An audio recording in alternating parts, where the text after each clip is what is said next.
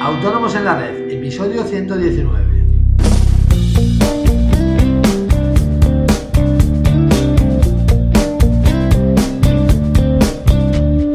Muy buenos días a todos y bienvenidos un día más, un jueves más, hoy 3 de marzo de 2016, Autónomos en la Red, el podcast en el que hablamos de todos aquellos temas que nos interesan a los autónomos, seguros sociales, nóminas, IVA, IRPF, financiación, etc.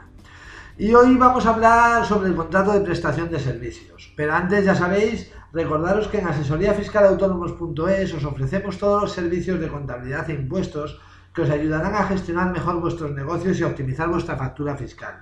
Todo ello a unos precios realmente competitivos y de una manera muy, muy, muy sencilla para vosotros.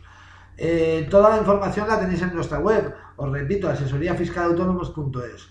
Cualquier duda sobre nuestros servicios, sugerencias para nuestros podcasts, dudas fiscales que tengáis, eh, podéis enviármelas a través del formulario de contacto de la página y os responderé de manera personal o, por qué no, con un podcast sobre el tema.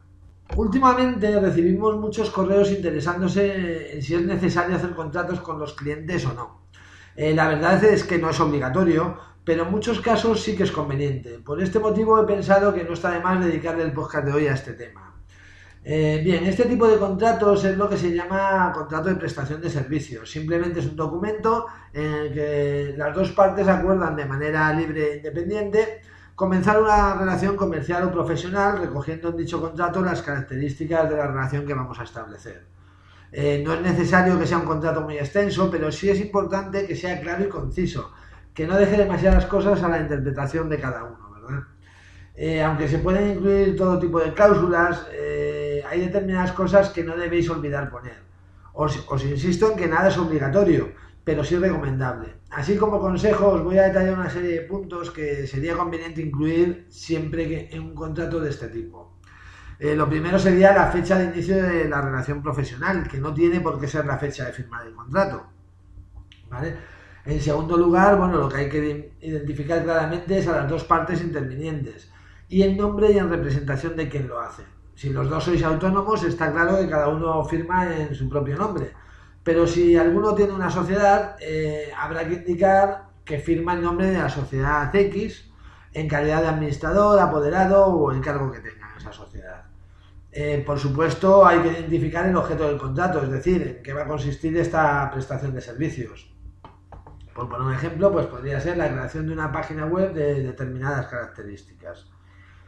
Eh, ¿Qué más? Pues bueno, la duración del contrato, eh, aunque en algunos casos sea sencillo determinarlo, eh, hay otros casos en los que no se puede saber a ciencia, a ciencia cierta cuánto tiempo durarán. En estos últimos casos es recomendable poner una duración determinada que puede prorrogarse automáticamente salvo denuncia de las partes. ¿Qué más? Bueno, muy importante, precio, forma y plazo del pago. El contrato deberá recoger el precio de los servicios indicados en el objeto del contrato, así como cuál será la forma de pago, transferencia, domiciliación bancaria, etc. Y el plazo de pago, tanto los plazos si hay varios como la fecha en que deben realizarse. También es importante que en este punto recojamos eh, pues si los precios son con IVA incluido, sin IVA, eh, en fin, quién va a pagar en caso de que haya que pagar alguna licencia, por poner un ejemplo, todos los detalles económicos de, de este contrato. ¿verdad?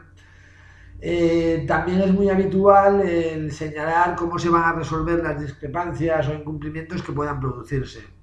Eh, normalmente se suele escoger los tribunales del domicilio de una de las partes, aunque también cada vez más se suele establecer el pasar por una mediación antes de llegar a la vía judicial. Y también es importante que se recoja cuál es el medio de comunicación válido para cualquier notificación relacionada con el contrato, evitando así que en caso de necesitarlo no podamos demostrar lo que, lo que hemos hablado entre las partes, ¿no? lo que nos hemos comunicado. Eh, puede ser bien una dirección postal y que se haga mediante Eurofax o incluso puede ser una, simple dirección de correo electrónico. Eh, por supuesto, se pueden recoger muchísimas cosas más.